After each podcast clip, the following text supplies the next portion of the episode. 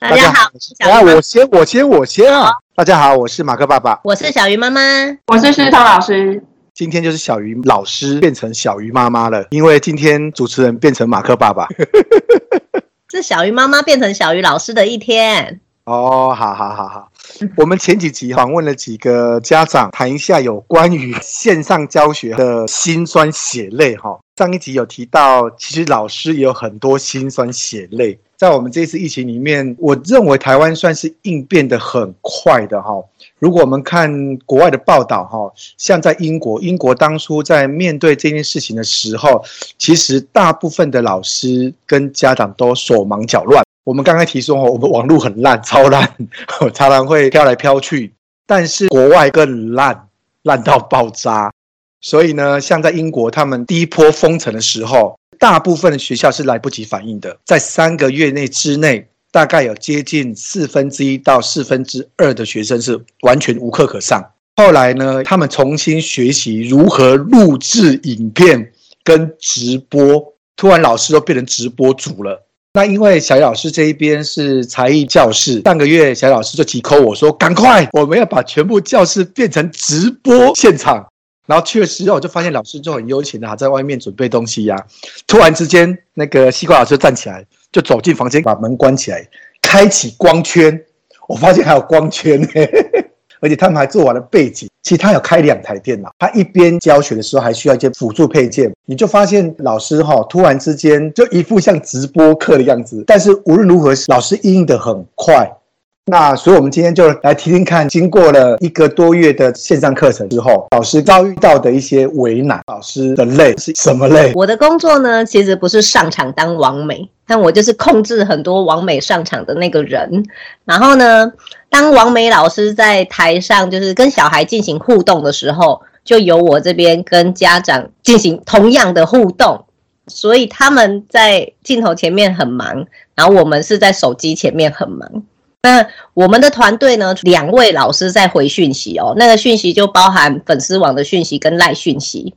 我们真的这个月是眼睛睁开就在回讯息，回到睡觉前的那一刻才停止，而且睡觉前是怎么停止的？是我老公说：“嗯、快点把手机放下。”你看这个是不是很像在电视购物台？主持人说。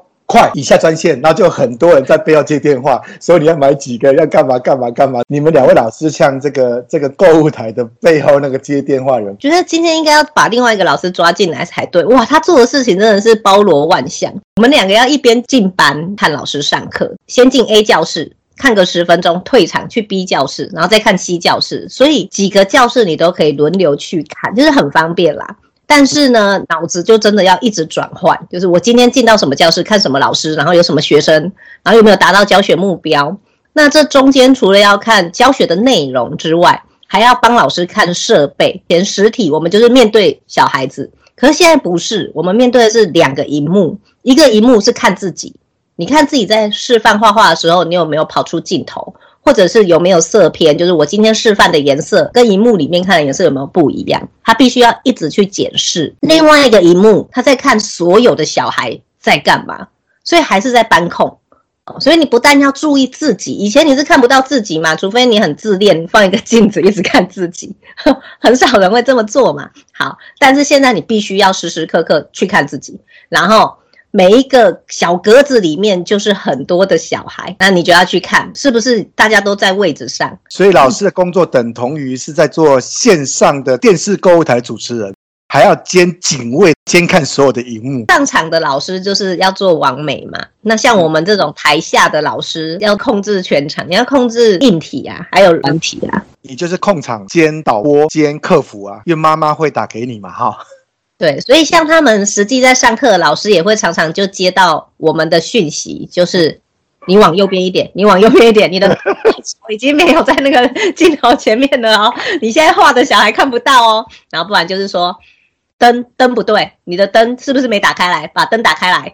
好，我们现在谈一下哈、哦，啊、呃，我们在五月十七号开始三级的封以后，在这样子的一个时间点上面。怎么样能够很快速的就上线？因为我们比较缺钱。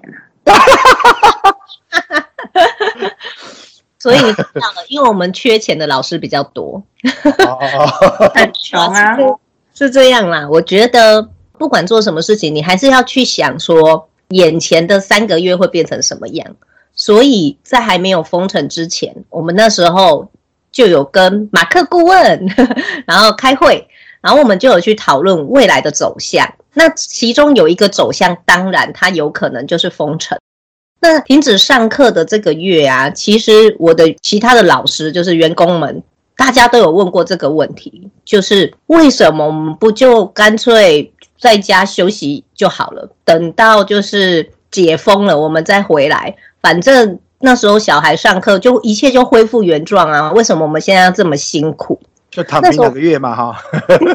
那时候我就问老师们，如果说今天我们就是在家休息。过了不知道什么时候解封了，安亲班就开了，因为家长要去上班，所以小孩就一定要送安亲班。为什么一定要送画画教室？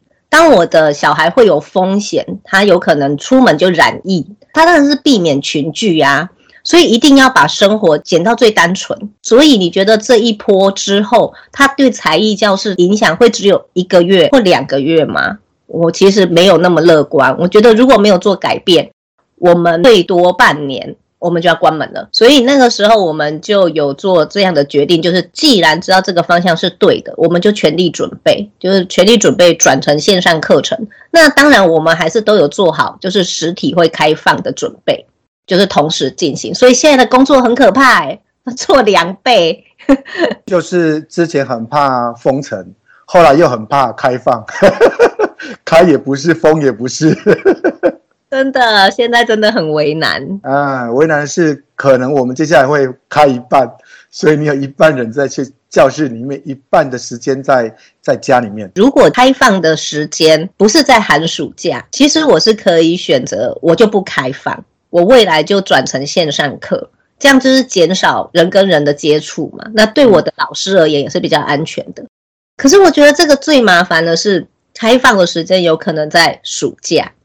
嗯，你让暑假家长把小孩送来，像我们这种画画教室，他其实有一部分或者是很大一部分的原因，是因为他就是双薪家庭，他小孩子没有办法自己顾，或者是阿公阿妈也没有后援，就是住在很远的地方，所以我们就在寒暑假的时候，其实我们也肩负了安亲班的功能。那你试想，其实，在五月的时候，就四五月的时候，我们已经收了夏令营的钱。那家长也信任我们，他觉得说暑假的时候把孩子送来悠悠很安全。可是今天如果解封了，然后我跟他说不好意思，我不收。我换一个角度讲，我没有办法接受这样，我觉得这样很不负责任。就是你以前已经答应别人，你承诺了，然后但你没有要做。嗯，所以这真是进退两难哈。那不过哈，虽然这个小老师教室哦，很快就转上线上的课程。那但是这线上课程其实限制跟挑战很多哈，今天就来好好谈谈真实的一面。诗彤老师为什么体力这么好？以前可以连续教三天不会累，今天教三个小时累到瘫在床上不能动，累瘫哦。对啊，那个累瘫我自己也有吓到，就是上完课走进来看到床摸到我就断片了，而且我是手机抓着跟同学聊天，聊到一半他问我下课没，然后我就说下课，然后就断片。所以我觉得我得好好说一下，到底在累什么。直播课之后啊，跟实体课比起来，互动其实没办法这么多。而且在课堂里面，小朋友可以跟小朋友自己互动，所以老师有时候是在听他们分享。课堂里主要讲话的人不一定一直都是老师，所以有时候可以看他们表演嘛，小朋友自己就会玩得很开心哈。可是如果在线上课的时候，他们又关麦克风、关静音。老师就得一直出声音啊，然后一直叫他们谁谁谁，你把那个画面拿起来让我看一下。而且像那种涂颜色的时间会很安静，所以这个时候我就把我的公仔在这里拿出来晃。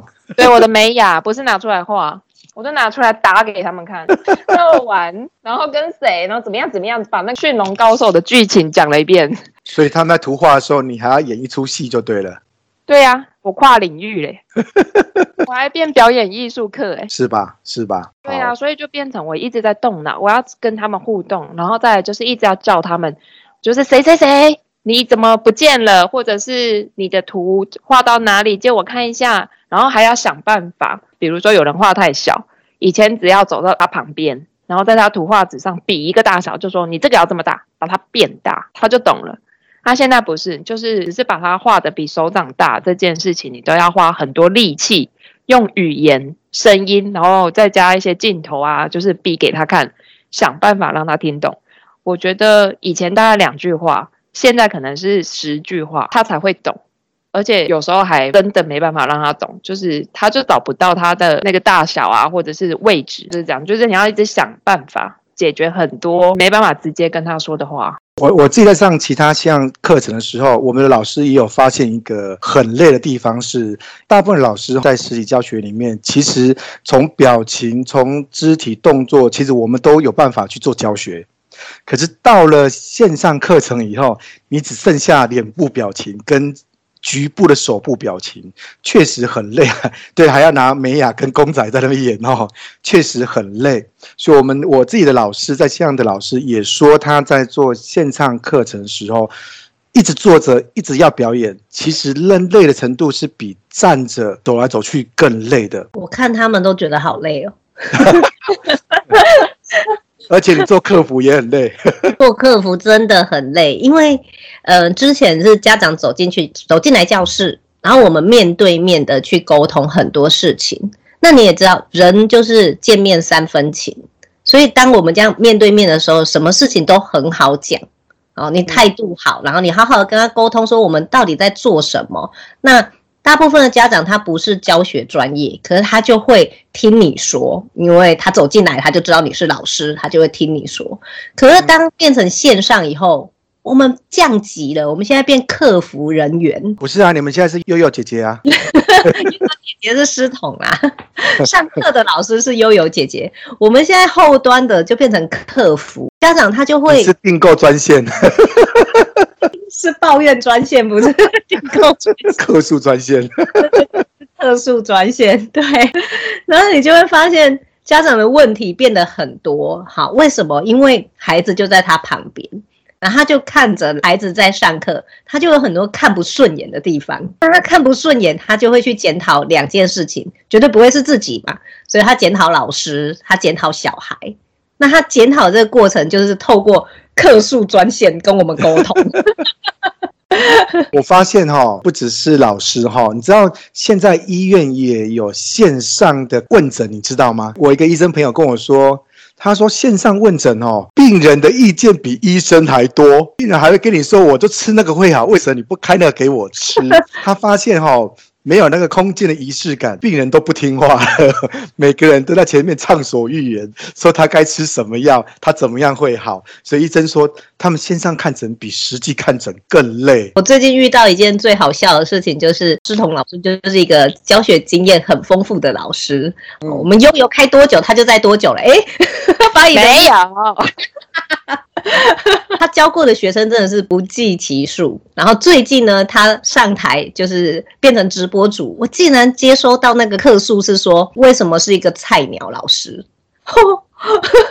这是太年轻吗？我 想说是是不会老就对了，这也是蛮让人羡慕的。哎，我们要讲一个两个最好笑的事情是，家长还质疑他的背景太白了。太干净了，不是你的背景这么白，竟然还风会吹，他合理怀疑你在沙滩上面只是用一个背景布幕而已。哦、对呀、啊，我这里风很强，是还有鸡叫跟惨叫，就是在一个农场里面教学。那我们就由施勇老师的个案来谈谈一件事情，就是说。因为线上教学其实有很多限制，最可怕的是爸妈给我们的限制。由客诉专线来说说，爸妈会有很多的期待嘛，从旁边看他就会有很多的想法。当然，大家都不是老师的背景，可是他就会把他的期待变成，对，需要客诉，所以每天都接到这一种。例如是师彤老师，他是一个很专业的老师，那他为什么会给别人觉得他很菜？就是因为它的教学内涵，它的深度其实不是一天你就可以看得出来的。哦，他这么多年累积的深度，可能一个指令，它背后有它的意义。他希望给孩子一些空间，然后他们去慢慢成长。可是今天变成线上课以后，大家都会希望一堂课就可以看到孩子进步，一贯搞定的概念呐，哈，就会觉得对嘛？我今天这一堂课我也是缴了三百块。应该要有进步，而且要立马有进步，立马有进步，立马觉得我小孩变成毕卡索。对，他不能接受毕卡索。真的，这个这个爸妈介入很可怕哦。那小老师可以谈谈爸妈都介入哪一些东西吗？我们就今天就一直疯狂的讲师彤老师的案例啊。来吧，我好想听。对，菜鸟老师，过了十几年的菜鸟老师，好悲伤，我转行好了。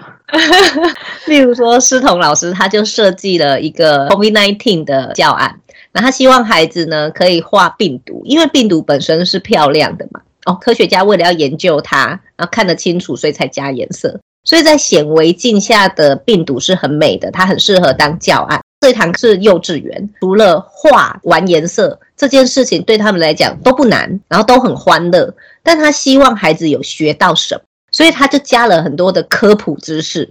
就是病毒是什么，细菌是什么？呃，多久以前这个地球就已经有病毒了？这为什么它很厉害？那甚至这些科普知识，因为呃台湾的翻译也没有那么多，他还甚至找了外国的影片，所以就讲英文。教学是这么一回事。当我们知道孩子的能力在六十的时候。我们不会只教他六十分的东西，我们会教他七十五分的东西。我们希望他眼前有看到七十五分的东西，所以他从他的六十分慢慢进步。好，可是家长在旁边看，这个时候他就丢我们客诉说：“这个老师懂不懂啊？他教的是幼稚园呢，他跟小孩讲什么病毒、什么细菌、什么科学家，小孩怎么听得懂？我都听不懂了。”我觉得这个就是小看孩子的能力。不是我们爸妈是小看自己，我们都看不看自己。我是美术老师，我都懂了。好，也是。所以爸妈会用他的观点去介入老师的教学嘛？好，还有什么样的个案？嗯，可以给我一点提示吗？如果你客诉专线，一定有很多其他老师也一样被被拿出来提嘛？其他老师他，我觉得都没有思彤老师好笑啊。因为思彤老师的很明显就是他是很有经验，可是你用非专业的角度来看这件事情，所以爸妈要的是悠悠姐姐嘛，对不对？就是一边上课还可以可以一边带动唱嘛之类的嘛。这就讲到我们另外一个老师很可爱，他就有莫名的那个镜头缘啊，有，所以呢交错大家都会原谅你。就跟幼幼台的老师一模一样，很有观众缘。但是你说他教学的深度，他绝对没有师彤老师想的这么的清楚，脉络很清楚。但是我觉得家长就是喜欢这种，嗯，就是这种我都没有收到客诉过。所以你看在。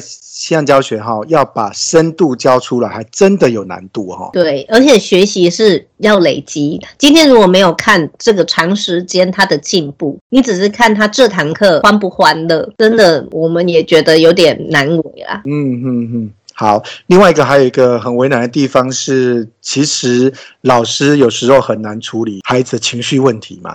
昨天有个小朋友啊，他其实很可爱，我很喜欢那个小孩。那一班的气氛也都很好，因为巡堂不方便，所以那个小格子里面就看到有一个人怎么这么低，我以为他镜头就是掉了或者是怎么样歪掉。然后我认真看一下，我说：“你为什么趴在桌上？你怎么了？你现在不舒服吗？”其实我很紧张，我想说他昏倒啊之类的。然后还上线上课程上到昏倒。他趴在桌上，太累了，太累了。对，我就说你怎么了？我就一直叫他，然后其他小朋友发现了，然后也跟着叫，就就跟着叫他。镜头外的妈妈出声音了，他说他不会画了，他在哭。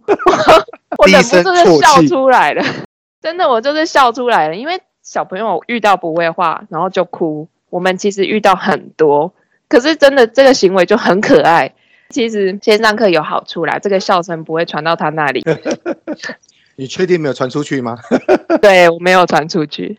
然后 当然就花时间花力气，就是哄他嘛。先把其他人安顿好，分配好工作之后，我就说我现在要去跟他说话，我要问他怎么了。然后就跟妈妈两个一直哄他，就回来嘛。就是哦，你不会，你就是头抬起来，你跟我看镜头，哪里不会，我再画一次，我再教你。可是他真的可能真的很挫折，或者是自尊心很强，所以他既然都哭了，他就没办法让我们看到他的脸，所以他就跑掉了嘛。我觉得这个时候妈妈竟然在，而且妈妈是帮忙把他哄回来，没有骂他哦，所以我就先交给妈妈去处理哈。然后其他的小朋友其实还是会有问题啊，会一直问老师，我好了，我怎么样怎么样怎么样。所以其实线上很忙，给一个解决，然后给他们任务，然后说我们这次休息稍微久一点，我要去帮那个小朋友还有他的妈妈。所以这个时候啊，他就在镜头外就哄他，就跟他说，待会你回来看不画没关系。然后这是我请妈妈跟他说的，我就说妈妈，你想办法让他坐在镜头前，你把镜头关掉，他有在看我的荧幕。我就有办法把他拉回来，把他教会，然后让他继续画。我们三方的合作之后，就是休息结束之后，他回来了，然后把镜头关掉，然后麦克风也关掉，那我们就继续画嘛，其他人就继续画，要画背景啊什么的。然后这个时候我就收到讯息，后台的老师跟我说他在看镜头，他在看荧幕，哇，我的机会来了，所以我就赶快啊，我就拿一张白纸，然后从头画一次那个红鹤的头。然后从头教一次上色，其他人其实已经在画水彩，可是全班一起看，所以就从头讲了一遍。他这个时候就看到了，所以他就会，他有跟着做。我知道他看完了这一段，其实我的目的达到了。他一样没有开镜头，就让他去。我们陆续收尾的时候，我们开始就很热络在聊天。那个小朋友就开麦克风啊，他就开始跟我们搭话。他开始搭话，我们所有的人都眼睛亮了，就所有的格子都看他。所以啊，他就是妈妈我，然后还有后台三个人在哄那个孩子，想办法把他抓回来。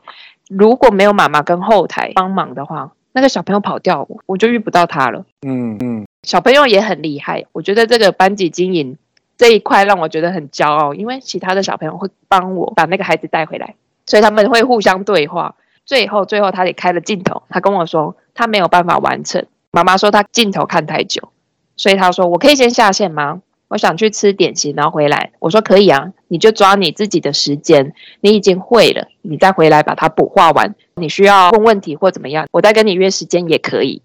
所以最后他是这样子离开，那我觉得这个三方的合作就非常重要。可是你要想看看，这三方合作花了三个人的人力，嗯，这就是线上教学的成本啊。嗯，我虽然人没有移动，没有做什么，但是有三个人力在做一件事情。不过这这算是一个非常好的个案，说哈，他后来还是透过。妈妈的力量跟老师的力量，大家一起把他给带回来，让他继续完成他的作品。我想，就是线上教学还是要多给老师一点时间吧。我其实看他们上课，我觉得他们很辛苦，是说，你看透过线上，然后孩子在画的时候，其实不一定可以看得清楚每一个孩子他现在的进度。在现场很简单嘛，你只要环顾四周，你就可以看到全部孩子的进度。可是当在家里的时候，真的很需要家长帮忙。他要帮我们塞一个，他可以看得清楚老师，然后老师也可以看清楚孩子。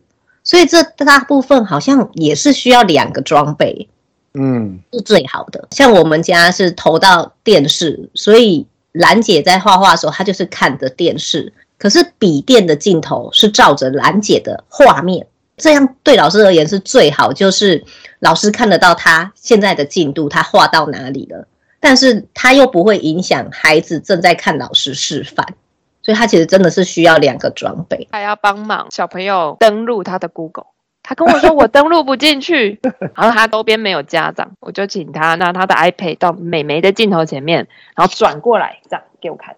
然后教他怎么登录，然后怎么样 reset 之类的，所以我是线上帮他装这个东西。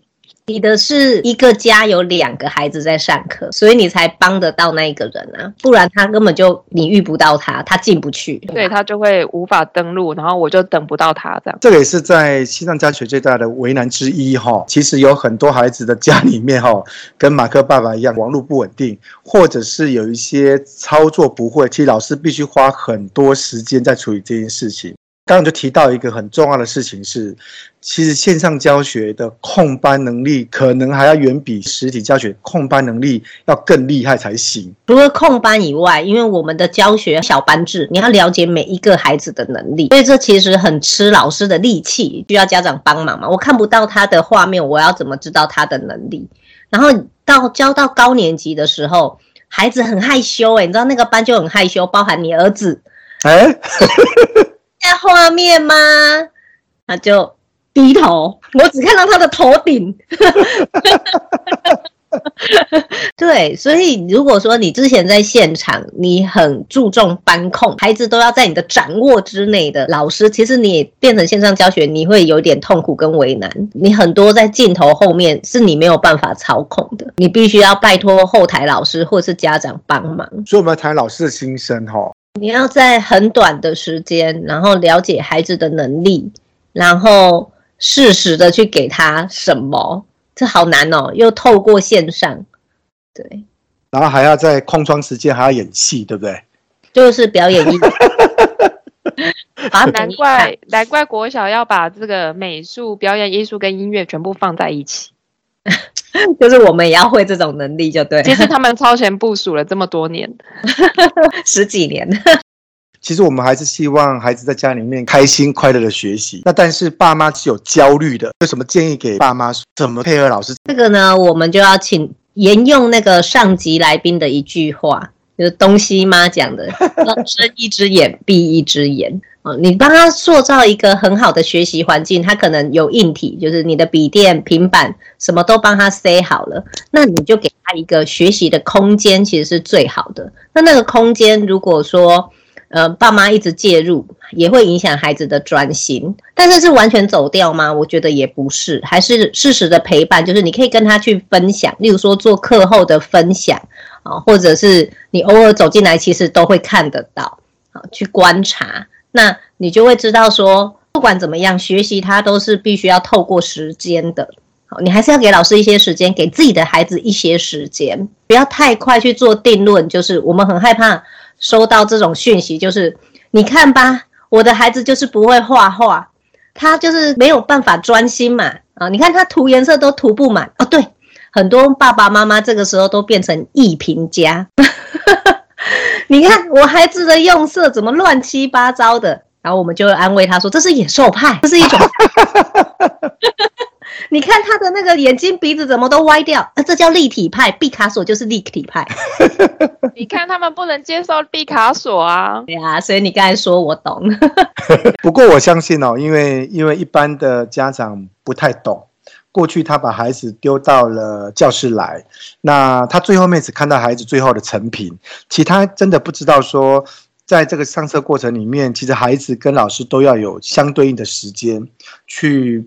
不管是磨合老师跟孩子的默契，或者是给孩子时间去慢慢修整，其实到最后面，呃，得到的答案是孩子把画作带回家了。可这时候，爸妈其实是盯着孩子在画画，甚至盯着孩子在创作。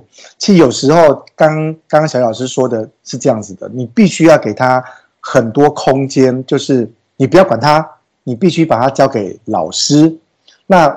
我我觉得很棒，是说没有错，你的目的是要培养他的兴趣，而不是透过一个课程去断定他，他就是不是毕卡索，他也不是莫内，所以呢，他上完一堂课以后就已经宣判他，他这一辈子不会成为画家。我想在大部分的家长现在都没有想要把孩子培养成画家了。嗯嗯，如果是工程师，大家就会点头。嗯，好。哇，我觉得线上教学说不能只有快乐，好像也不对。我们其实应该要勉励自己，他们在上这堂课应该是快乐的。我们一直在讲的画画其实是简单的、好玩的，可以得到成就感的。上课快不快乐，跟那个学习这个知识快不快乐，其实是两件事啊，它可以是并存的。所以，我们每个老师都要来学习如何当一个网红。如果可以这样，最好啊。首先要先制造背景，不能是白色，看起来海滩颜色。明明就白色很好，你要去背很容易耶。哦，去，你可以创造出情境，然后还在在画涂颜色的时候，你开始讲后面的故事。线上教学的好处其实也是这样，因为我电脑离我很近。然后我切换画面也很快，像之前聊到呃生物的演化，然后就开始跟他们说：你们见过恐龙吗？我家有养 鸡呀，就是一个雉科的动物鸟类。然后我马上就可以切画面，然后去给他们看我找到的资料，然后从哪里可以看到。再来就是一些照片佐证，就是线上教学的好处是这个，就是影片、网页或者是呃其他的资料，就是他要安插进来，再要补充说明。都非常的方便。以前你在讲讲课讲一讲的时候，你还会啊，我要去开电脑，或者是我用手机查，就小荧幕给大家轮流看这样。小朋友如果现在听不懂，他厉害一点的高年级一点的，他听不懂，可能也是马上就关掉，然后马上开网页去查。它可以解决的不只是距离问题啦，还有时间。我们看那个哈利波特，妙丽她不是选修很多课吗？然后他的老师给他一个不知道什么装置，然后让他可以回去过去的时间，然后去上别的课。现在线线上教学也是啊。我可以现在上课，上完课之后一下课，然后跟老师约好接线上就交接，我的身体不用移动，我就一直坐在这里，我可以争取非常多的时间。换句话说，小朋友就可以争取很多时间看闲书，然后去 查资料，去看电影，去做什么。所以那个争取的还有时间。这个线上课有一些部分真的不错，譬如说我自己在上台北的课程，以前我可能每个礼拜都要坐高铁来回。我现在在线上上课，其实不用做这件事情，而且老师会上完课顺便把录音档发给我，我就可以补足恍神空堂地方，就是分心也很容易这样。所以这一次我们的夏令营呢，不但就是有国外的，然后有台北的，就是不同县市的。他以前想要上，他没有办法，他这次都突破了。这个线上课程，它就是一个多月的事情。那其实我们是透过做去学。因为没有一一个真正的守则，说什么做是最好的啊，那大家都在讨论，然后也做一边做一边学，一边想要修正。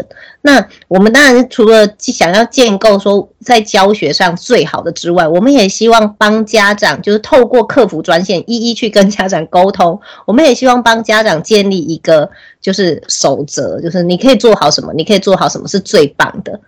好，但是我觉得这一切可能在下一个月，我们可以再来聊，他一定会有更棒的事情，或者是更圆满的处理方法。那当然，我们还是希望家长就是给孩子一个空间，然后让他们独立的学习。那学习就是需要时间，快乐就交给我们，带给小孩。让家长们大家都信任老师，我们一起来上快乐的线上课程。线上老师也要加油啊！加油！大家一起加油！呃，那我们这一集就到这边喽。好，拜拜，拜拜。